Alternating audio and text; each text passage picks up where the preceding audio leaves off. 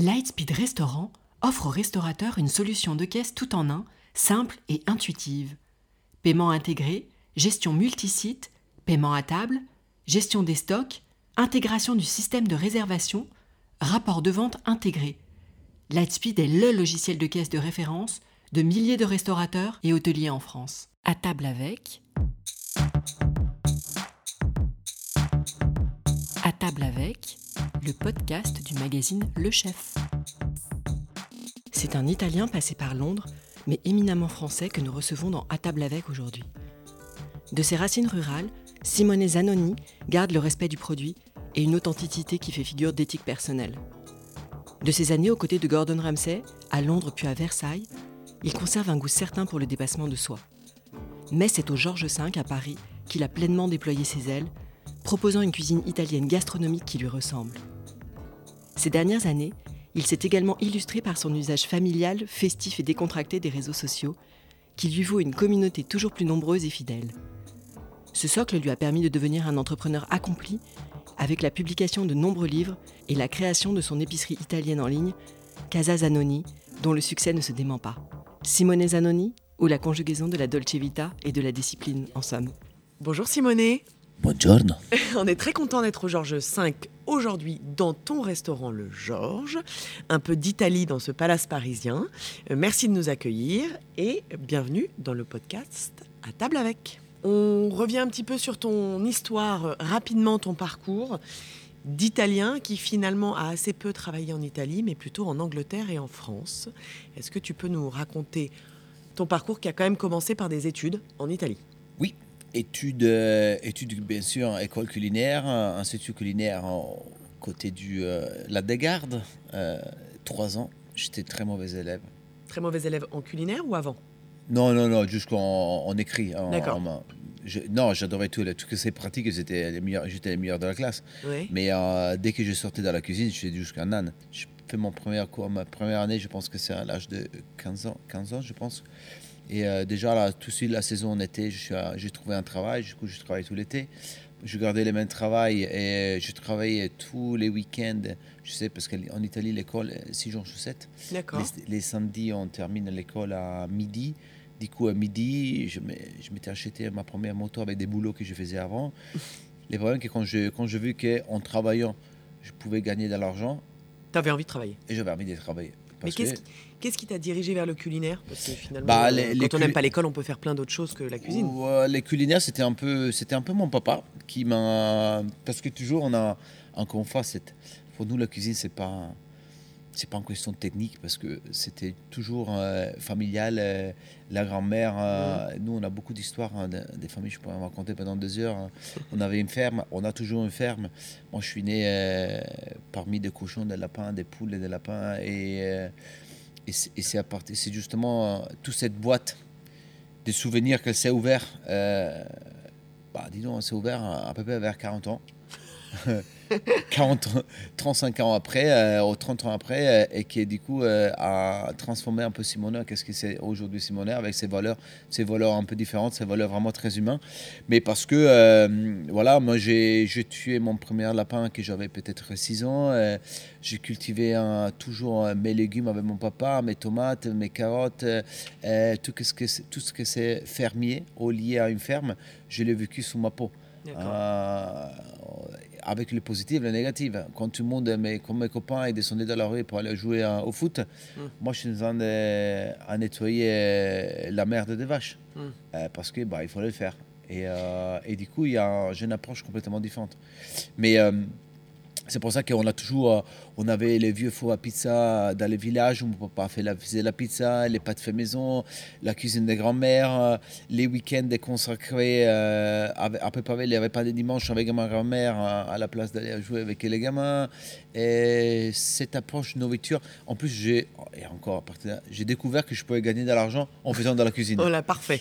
Et, euh, et je me rappelle que euh, je faisais, j'avais 3-4 clients déjà dans, dans mon quartier, dans la rue de mon quartier. Le village, faisait, village, ouais. le village faisait 900 habitants. Ouais. J'avais 3-4 clients parce que j'avais découvert que je savais désosser un lapin. Donc ils t'ont emmené les lapins Alors, euh, moi, j'allais chez eux. Ouais. J'ai désossé les lapins complètement avec mes petits, mon petit couteau d'office. Là, j'ai désossé les lapins. Je faisais une farce euh, au pain euh, avec euh, de la chair de saucisson, de la chair de saucisson comme ça. Euh, je faisais un rouleau de lapin Mhm. et j'ai donné le lapin. euh, c'est eux qui le cuisinaient eux-mêmes. Et moi, je sais qu'à l'époque, j'ai gagné chaque parce que euh, un lapin, c'est chiant à faire. En plus, j'avais 14 ans, alors j'étais pas non plus plus rapide. Mais déjà, à l'époque, je peux ga- j'ai gagné euh, 10, euh, 10 000 lire, 10 000, 10 000 livres, euh, que c'était l'équivalent d'aujourd'hui, euh, que dalle, 3,50 euros. Mais c'était super à l'époque. C'est Quand- génial. Ah oui. Attends. Et c'est à partir de là, justement, que euh, l'école, on- je travaillais les week-ends, je terminais l'école les samedis, prenais la moto, j'entrais, je mangeais chez moi, je disais au revoir à mes parents, je sortais, j'allais au lac des Gardes, il y a 20 km, je travaillais samedi soir, dimanche midi, je rentrais dimanche après-midi, je faisais mes devoirs, je sortais avec mes copains dimanche soir, bien sûr, je faisais la fête dimanche soir, et genre, bien sûr, j'allais à l'école lundi matin complètement avec la tête, Tête à l'envers. Avec la tête à l'envers. Et, euh, et comme ça, euh, j'ai fait, tout, euh, j'ai fait tous mes trois ans, euh, sachant que j'ai eu beaucoup, beaucoup d'aide par mes profs, parce que sinon, j'aurais jamais terminé à l'école, mais qui voyaient justement un gars euh, hyper excité, intéressant, et qui avait vraiment envie de continuer le métier. Et, euh, et c'est pour ça que j'ai, j'ai- je suis aussi à terminer mes trois ans d'études. Je travaille encore euh, une ou deux ans après mes études euh, à côté de, de- de- des Alpes, En Italie toujours? en Italie, oui, Ouais. jusqu'à jusqu'à mes 18 ans.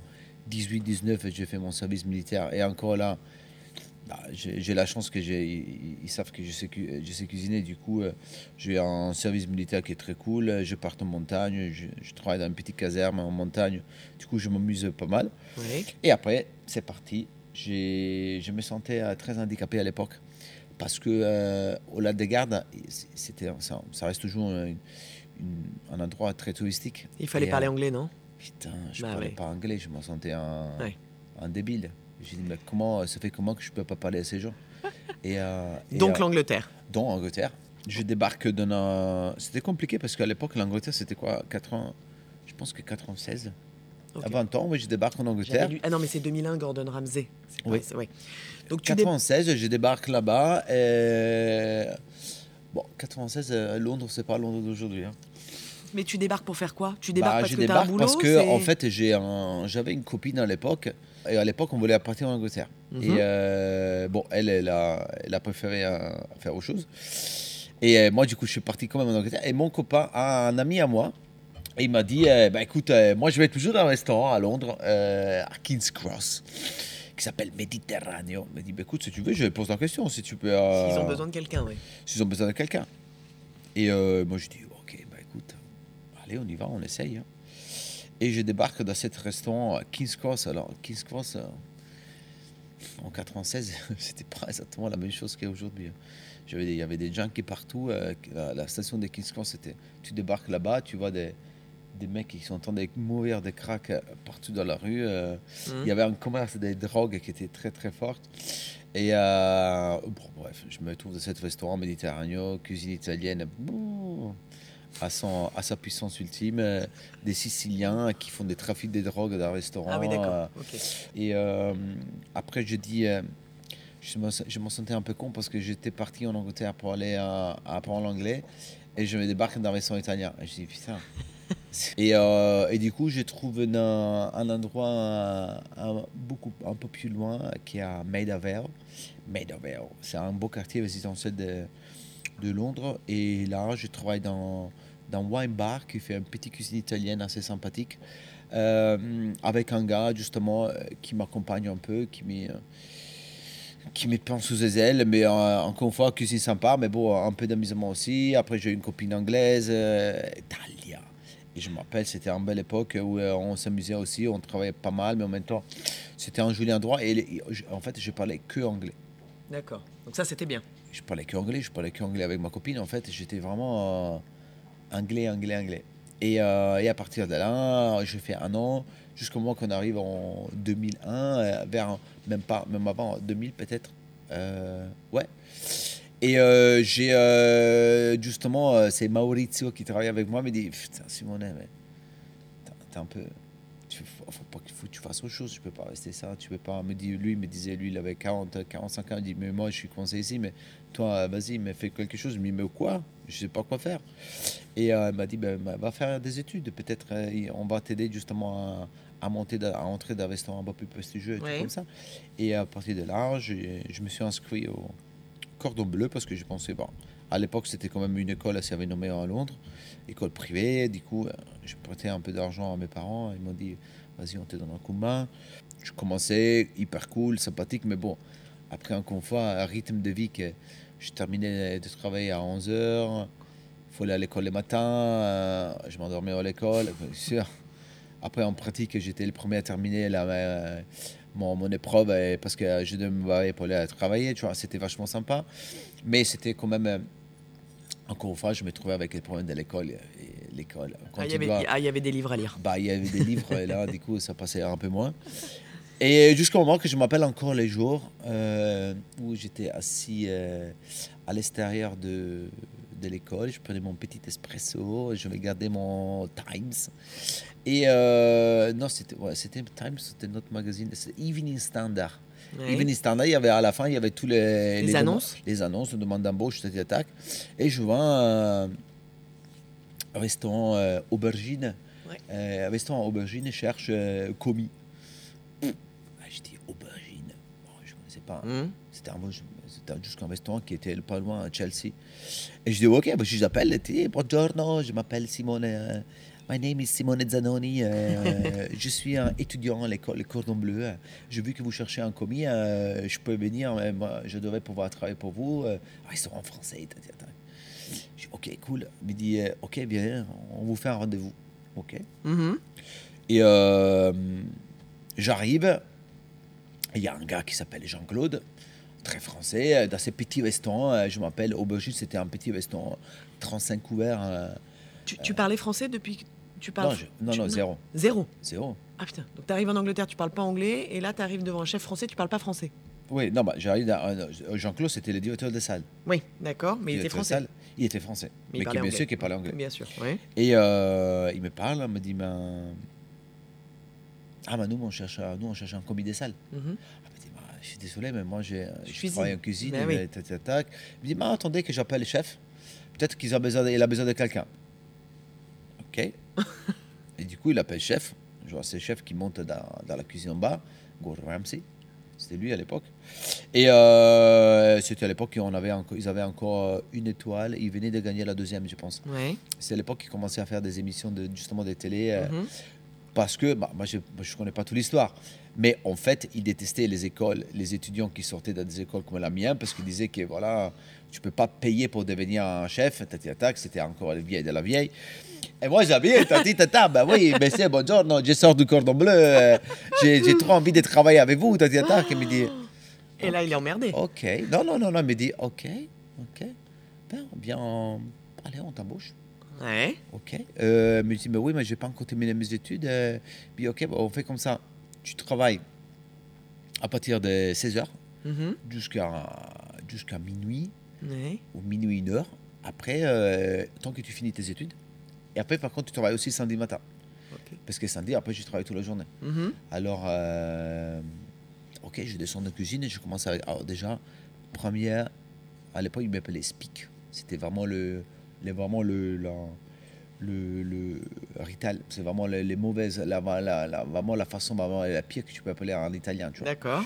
Et euh, j'étais le seul italien qui parlait plus ou moins anglais, mais pas encore 100%. Euh, dans une cuisine que d'anglais et tous des, tu sais, ça, des Ouais. machos euh, Mhm. vraiment, tu sais, très dur. hein. Ma- L'école, la cuisine, c'était pas, c'est pas qu'est-ce que c'est aujourd'hui, tu vois. Vraiment, euh, vieille école française, 95 heures, 90 heures par semaine, euh, c'est Ouais. des trucs hallucinants. Et, et j'arrive là-bas et je me mets dans un petit coin, je me fais tout petit. Et première fois de ma vie, je putain, ils sont tous dingues ici. Je vois déjà Gordon Ramsay euh, Ouais. dans l'état, c'était vraiment l'époque dure. Ouais. Alors, de temps en temps, je vois des chefs qui volent à droite à gauche, C'était assez intéressant. Je dis, oui, il les ravioles à la minute, machin comme ça. Et euh, en fait, je vois un balai comme ça à, assez violent, assez, euh, assez, assez dur. vois, C'est comme un une espèce de combat des gladiateurs. Et je me dis, à la place de dire non, non, non, ici ils sont dingues, je m'en vais. Je te dis, je ça me fait- dis, putain, moi je veux être ici. hein. c'est là que je veux être. Mais est-ce que quand tu as commencé tes études en Italie, tu t'es dit un jour j'irai dans la gastronomie? C'était Non, jamais. jamais. Jamais, jamais. Non, jamais, parce que j'avais pas forcément cette. euh, je venais pas d'un. Culturellement, je venais pas d'un milieu. euh, je venais pas des parents qui avaient. J'allais pas avec ma grand-mère dans le restaurant 3 étoiles. euh. Nous, on était modestes. On faisait les, petits restaurants les- de temps en temps, mais c'était vraiment. euh, on n'était pas. Moi, moi, moi, j'ai découvert la cuisine à travers la famille, pas à travers la. Les restaurants. À travers les restaurants. D'accord. Et donc avec Gordon Ramsay, tu restes finalement Bah, longtemps en Angleterre, bah, je reste là-bas très longtemps. Je Oui. me trouve euh, dans un, dans un milieu qui, est- qui, est- qui est sauvage. qui te plaît. Qui me plaît, mais en même temps qui me fait pleurer parce que tous les jours pendant trois ans. Ah quand même. Alors, euh, très dur au départ, très très dur au Mhm. départ. Alors, euh, le Gordon Ramsay me dit, euh, et c'est là, après les choses vont plus vite, mais au départ, il me dit, ok, écoute, c'est pas compliqué, euh, tu peux rester avec nous, mais en fait, en tant que chef, tu es juste que nul à chier. Et, mais j'ai besoin d'un plongeur. Oh, ah oui. Alors, si tu veux, tu restes en tant que plongeur. Et pendant. parce que c'était des profs de santé. Les Mhm. mecs, ils me foutent en plonge pendant, pendant 4 mois, 5 mois. Jusqu'au moment qu'à partir de là, je suis sorti de là. Je suis parti dans. Je suis entré en pâtisserie, pâtisserie piano piano, j'ai fait mes chefs, pâtisserie garde-manger. Après, on sait les jours que Gordon Ramsay a décidé de partir de Aubergine et d'ouvrir son restaurant. Ouais, toute une histoire derrière. On est tous partis les jours du même. Et après, on s'avait trouvé un, dans l'autre restaurant, justement, qui est à Chelsea. Et, euh, j'ai gravé à Béchelon. Euh, j'ai- je suis je allé travailler à Claridge's. Je suis travaillé pour lui, euh, pour lui je, je travaille aussi en Écosse. Et voilà, jusqu'au moment que, euh, éventuellement, pour X raisons, euh, j'ai toujours têtu, dur, tati tata, que j'ai jamais lâché. Je voulais toujours continuer, continuer, continuer. Et jusqu'au moment que je- j'ai pris les rênes du restaurant euh, 3 étoiles. J'ai vraiment cette, euh, ce côté, euh, j'ai mis vraiment ma vie en parenthèse pendant au moins 8 ans. Tu n'étais pas marié à cette époque-là. hein? Non, non, je n'étais pas Non. marié. Euh, je, et je, je venais, je venais de rencontrer ma copine, justement, qui est devenue ma femme, Greta.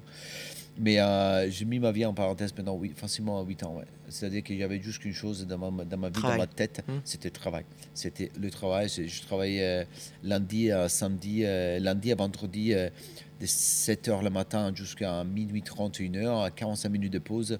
Euh, les samedis matins, souvent, je faisais des émissions euh, télé avec Gordon parce qu'il faisait des émissions télé. J'a- j'avais pas vie, j'avais pas, j'avais rien en fait. Et euh, j'appelais mes parents de temps en temps parce que je me souvenais que j'avais une famille. mais euh, mais c'était bon. Après, c'était vraiment une, une époque comme ça. Et j'ai tenu. euh, et si je regarde, je regarde à l'arrière, je mets. et c'est pour ça qu'après, beaucoup de choses que moi j'ai vécu, je n'ai jamais voulu faire vivre à les gens qui travaillent avec moi. Euh, j'ai vu tellement de talents partir. Tellement de gens justement qui avaient vraiment du talent culinaire s'ébarrer. Parce que c'était trop dur. Bah parce qu'en fait, à l'époque, ça comptait pas. En fait, ton talent culinaire, c'était pas tout. Ça comptait justement si tu pouvais, physiquement, si tu pouvais tenir le, le rythme. Euh, et j'ai vu tellement de, de bons cuisiniers euh, s'ébarrer au, au partir en, au partir en vrille euh, et péter des câbles parce que, euh, en fait, ils n'avaient pas physiquement, ils n'avaient pas à tenir le rythme. Vous n'avez pas la résistance. Non, ils n'avaient pas la résistance. Et, euh, et, et chose qu'aujourd'hui, c'est inimaginable, mais c'est on parle pas de il y a 50 ans, en 100 ans. hein. Oui, oui. On parle- On parle de il y a 20 ans, tu vois. C'est proche choses- en fait. Ouais, c'est très proche, mais comment les choses sont évoluées, c'est juste Donc c'est très positif parce que ça veut dire que ça a beaucoup évolué Ça- quand même. Ça Ouais. juste que c'est évolué à 200%. Ouais. C'est- bien de le dire parce que souvent on dit que ça n'a pas beaucoup évolué, Non, mais, des, mais des choses comme ça, ça, ça nous Ah. montre quand même qu'on a fait des grands pas de géant en 20 ans. Quoi. Mais géant, géant. Mm. Après, euh, encore une fois, c'est sûr qu'il y a encore, on a encore de, lo- de longs chemins à faire. Bien sûr. Mais, euh, mais je pense que euh, si je regarde, moi, qu'est-ce que j'ai fait, j'ai vécu il y a, jusqu'il y a 20 ans, aujourd'hui, c'est, on, est dans, on est sur un autre métier. Bah, tant mieux. Ça, c'est une, c'est Alors, une ben, bien sûr, bien Ouais. sûr. Mais c'est vraiment, et c'est ma volonté aussi, justement, d'aller toujours vers l'avant. euh, et, euh, et après, on en parlera ensuite, mais c'est, euh, c'est très important, justement, de, de faire comprendre aux gens que c'est plus, plus le métier qu'on faisait avant. Et ça doit, ça doit être plus le métier qu'on faisait avant. Hmm. C'est un nouveau métier, c'est un métier, justement, qui, qui a toujours euh, arrondi par la passion, mais euh, qui aujourd'hui euh, peuvent attirer encore beaucoup de monde parce que ça reste un métier qu'on peut avoir envie à côté. Pendant longtemps, on a cru qu'on pouvait pas en avoir. Oui. Et il y a des femmes aujourd'hui à un haut niveau qui montrent Bah, qu'on peut en bah, plus le faire sûr. quand on est Qu'elle une peut avoir femme. une famille, Et peut avoir des enfants, Mm. qu'elle peut avoir, peut avoir une, une vraie vie avec. Mais euh, ça, encore une fois, après, c'est, une question de, de, de priorité, tu vois.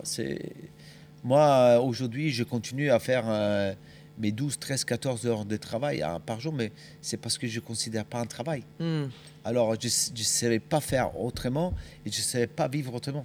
Alors, euh, mais à chacun, justement, pour moi, c'est une question d'équilibre. Et tant que ce n'est pas une obligation, Ouais.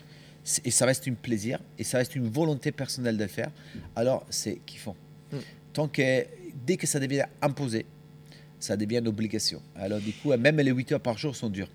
Ah oui, tout à fait. Mais et c'est ce que tu as assez bien réussi à faire, et, et on va y revenir avec cette arrivée ici, c'est que tu arrives à avoir ce, ce socle de, de- de- de travail dans une, dans une entreprise et en même temps à te développer toi, ce qui fait que tu trouves probablement cet équilibre aussi euh, entre, entre plein de choses. Tu, tu débarques en 2007 en France pour prendre le restaurant de Versailles de Gordon Ramsay Ouais. au Trianon.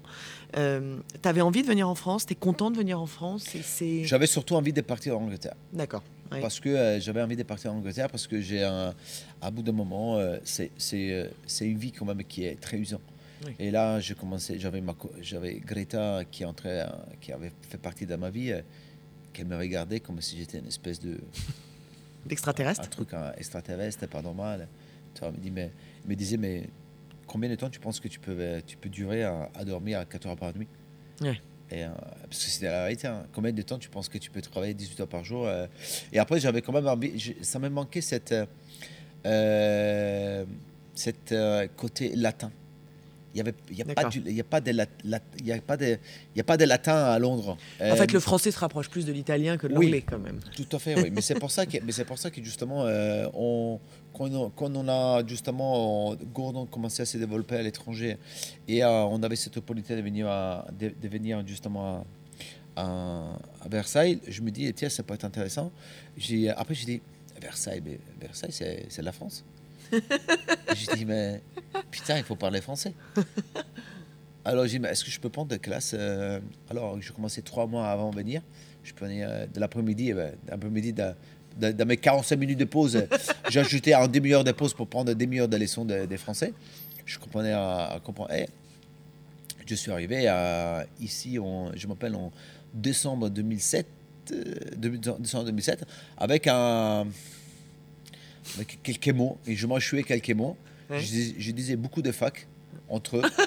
et, euh, euh, et- et je me suis trouvé avec cette ouver- ouverture, justement, réouverture du Trianon, avec un nouveau patron, nouveau, nouveau groupe, euh, World of Astoria. euh, Première ouverture à la brasserie, et après derrière, on avait, euh, on avait, de, on avait justement le gastro qui ouvrait 3-4 mois après.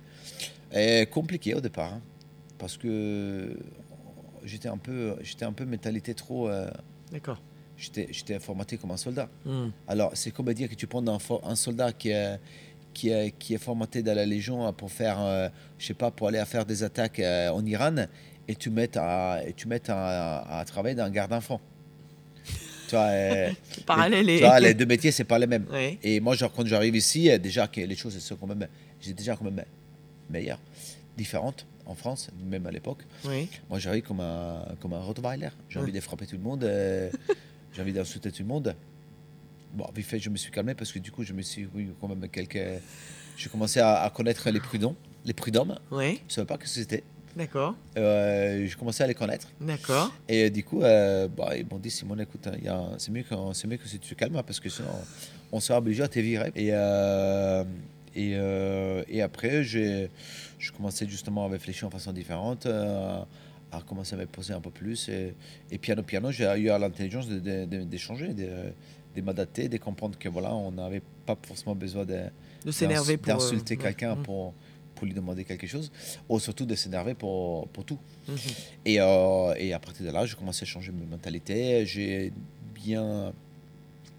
J'ai toujours eu cette, cette, cette envie de, de, euh, de surveiller la langue. Parce que c'est pour ça qu'à bout de, à bout de cinq mois, je, je parlais assez bien français, justement pour, pour tenir un dialogue, pour tenir une brigade. Parce qu'on avait déjà une brigade de 35 personnes, Oui. 40 personnes quand on a ouvert la gastro. Et Et c'était une- une- une- un beau chemin, ouais, on était contents. Tu es resté quasiment 10 ans, vous avez eu deux étoiles dans cet Mmh. établissement. On est resté jusqu'en 2000, euh, 2008, je pense que ouais. Euh, non, pardon, euh, 2016. oui. 2016. Ouais, ouais.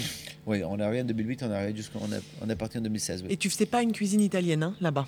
On faisait une cuisine euh, franco-méditerranéenne. D'accord.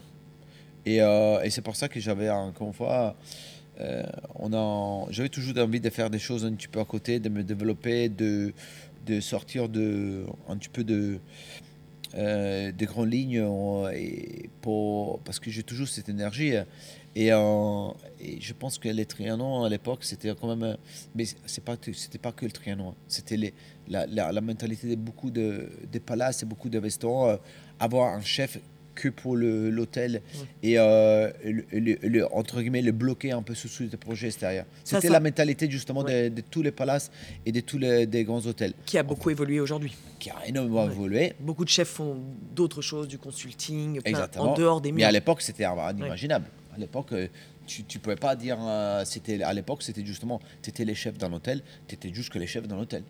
Et tu n'avais pas forcément le droit d'aller à, à faire autre chose à côté. Absolument. Donc tu arrives en 2016 au Georges V, pour le coup faire une cuisine italienne. Italienne. On a. T'es content de ça? Écoute, euh, moi, c'était un moment que je voulais vraiment euh, changer. Mhm. parce que j'ai trouvé que en fait j'ai trouvé euh, ça me manquait cet, euh, cet amusement euh, cet amusement justement euh, que j'avais euh, que j'avais à l'époque quand j'étais arrivé Mhm. j'ai rencontré les, les directeurs du, du Georges V José Silva celui c'était lui déjà le visionnaire qui avait décidé de d'ajouter un restaurant euh, italien méditerranéen euh, dans l'hôtel comme Georges V parce que il s'est rendu compte déjà qu'à l'époque cet hôtel manquait cruellement de jeunesse Oui. c'était un peu, un peu trop vieille école, un peu trop Classique. classique. Mhm. Et lui-même s'est rendu compte que la clientèle était en train de changer énormément. Mhm. On basculait d'une clientèle euh, 40 plus à une clientèle 30-35 euh, avec l'arrivée d'Internet, avec l'arrivée jusqu'au euh, de, la, de, la new- de la nouvelle richesse. Mhm. Euh, je suis arrivé euh, huit mois après l'ouverture et euh, j'étais quand même hyper impressionné par les lieux. euh, mais je, les connaissais déjà parce que j'étais venu déjà prendre des petits déjeuners ou déjeuner en galerie avec ma femme. C'est quand même, c'était quand même quelque chose. Alors, euh, j'ai dit, écoute Simone, fais pas bruit, entre, Ouais. vas-y. Rentre dans le moule au début. Rendre les moules et après, euh, tu vois, c'était peut-être mon, mon, inté- mon- mon côté toujours un peu intelligent de ne pas vouloir faire des vagues tout de suite Tout de suite. Mhm. et euh, de dire ok je rentre je m'adapte j'ai- j'écoute euh, je m'imprègne et après j'espère justement de pouvoir m'exprimer un peu plus et ça ça arrivait euh, ça arrivait assez rapidement parce qu'ils ont vu justement que j'avais bah, ces backgrounds quand même de, de veston deux étoiles euh, trois étoiles euh, Bien sûr. et euh, du coup, on arrive, on arrive au mois de septembre. Et, euh, et la première chose qu'il me dit, euh, José Silva, me dit Simone, objectif, février, étoile. Je dis ok, bah, écoute, euh, allez, on y va. hein. Ouais. Du coup, tu as, fait un petit peu plus ta cuisine, tu étais moins bloqué là on était, on était, on était au départ, c'était quand même assez chaud parce que moi, je n'avais pas l'habitude de faire autant de couverts. euh, Il y a combien de couverts ici? Euh, 75. Ouais, c'est pas mal. 75 et on, on faisait déjà à l'époque, à l'époque on faisait 50 couverts à midi, sachant qu'il y avait quand même, euh, c'était moment attentat et tout, ça, 2000, oui, oui, Co- post-attentat. Hum. post-attentat compliqué, tu vois, Mhm. mais on, on faisait déjà 50, euh, 50 couverts à midi, 60, 70 les soirs, on avait une petite brigade, on était, je me rappelle, on était 15 en cuisine. Et euh, Ouais, c'est pas beaucoup pour pour, un restaurant, pour un restaurant qui travaille 7 jours sur 7, euh, midi et soir, c'était, on était tout petit. Et euh, mais c'était un bel objectif, de dire allez, on va chercher, on va chercher ça. J'ai la chance justement de, d'avoir un background qui, euh, qui m'a permis justement d'aller chercher l'étoile, le mois de, mois de mars tout de suite.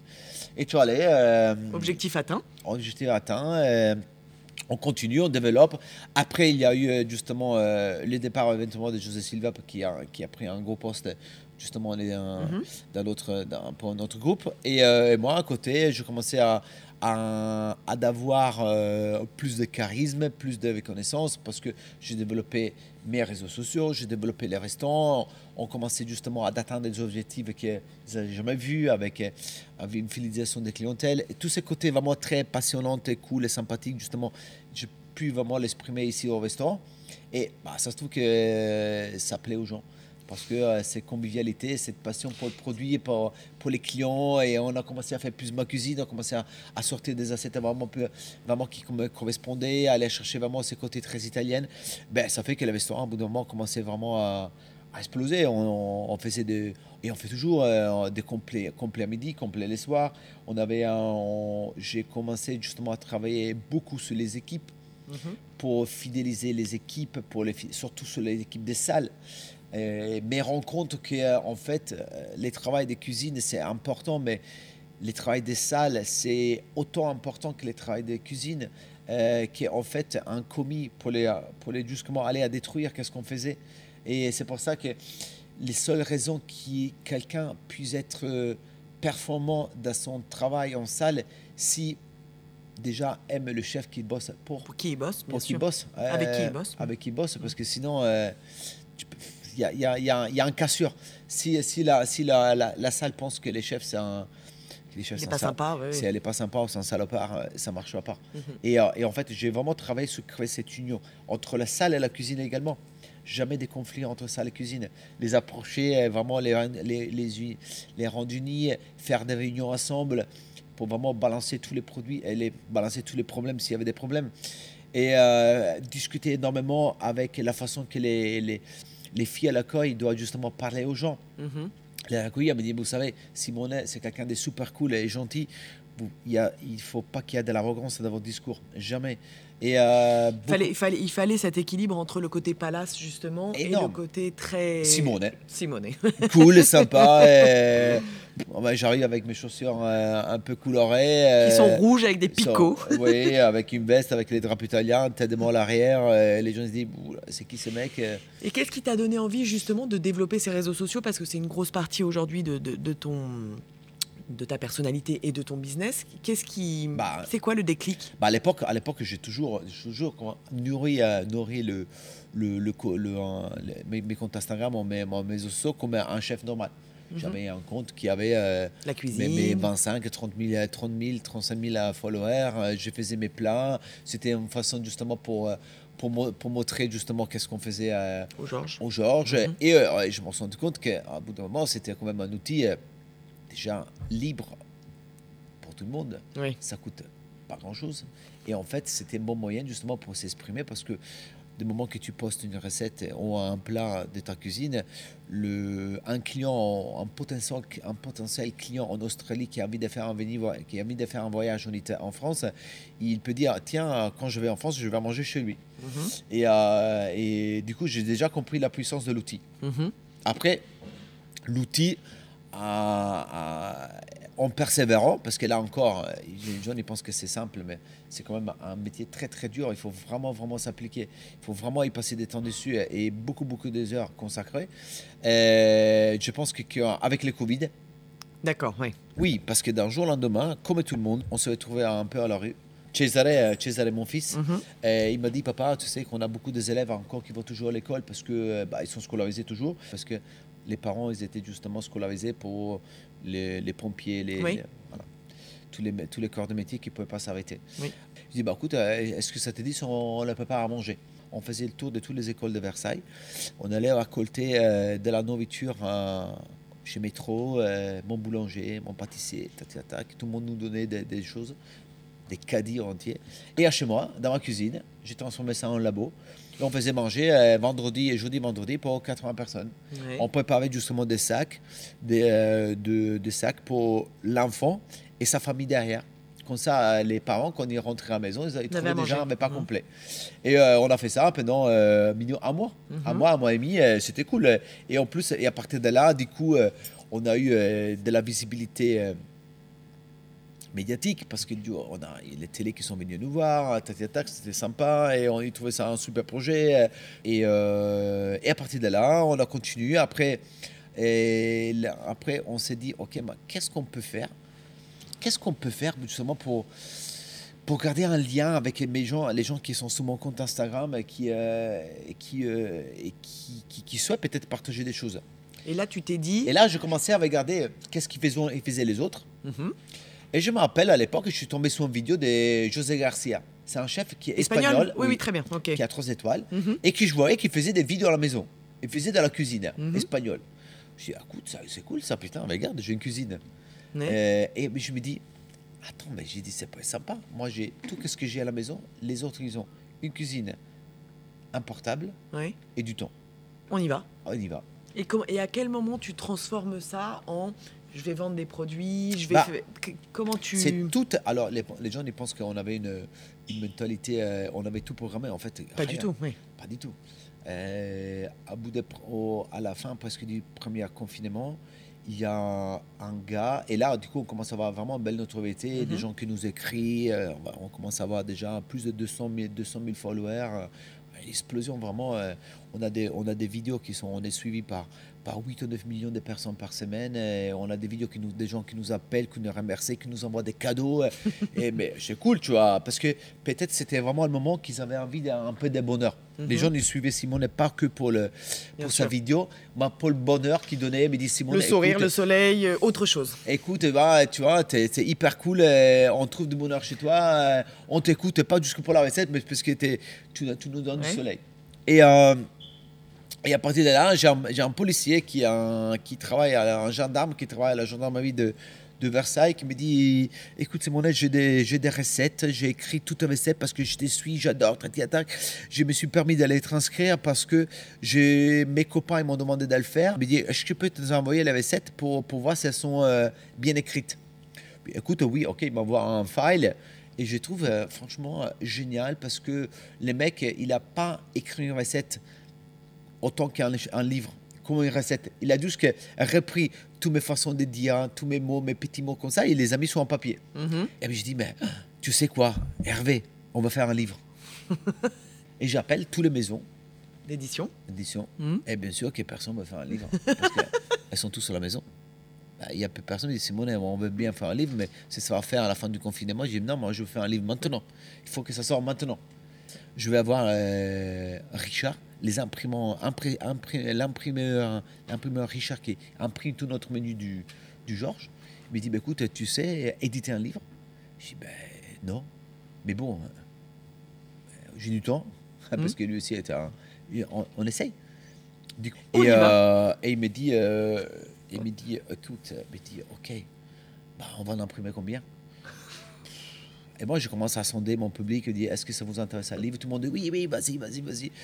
Je dis, bah, écoute, euh, vas-y, on a dit, euh, je sais pas, 10 000 minimum. Parce que les minimums, c'était 10 000. Ouais.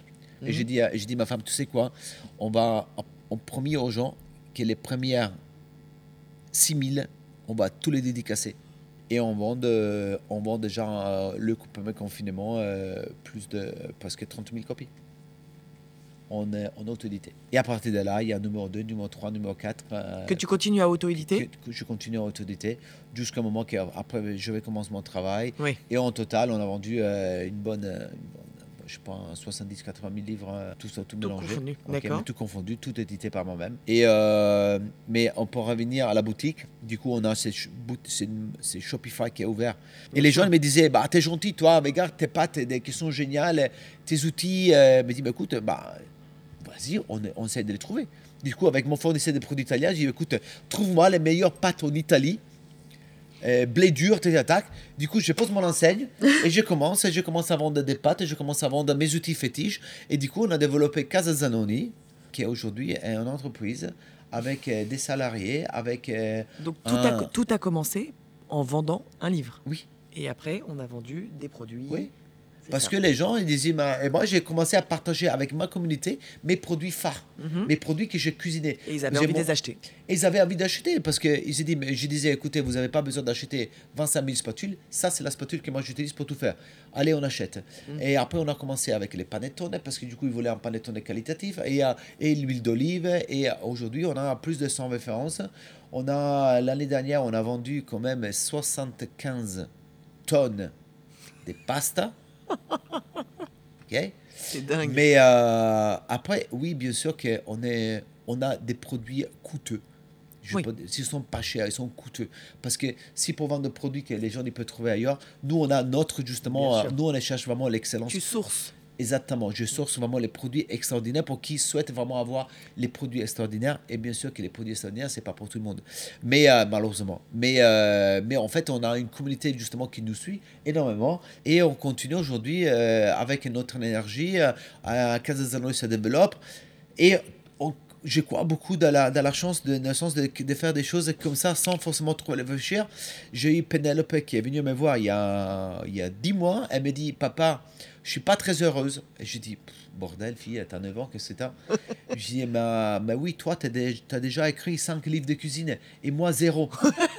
Je suis petite, mais. Parce que les gens, ils pensent que je fais du forcing avec non, mais pas du tout. C'est qu'ils me voyaient faire des vidéos tout le temps. Ils me disaient à bout de moment, papa, on veut faire des vidéos avec Ils ont envie de participer, en fait. Exactement.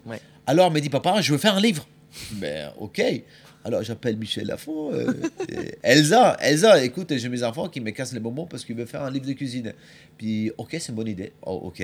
Mais ce livre, c'est pas juste qu'un livre de cuisine pour les enfants. C'est un livre pour justement dire aux parents, aux grands-parents,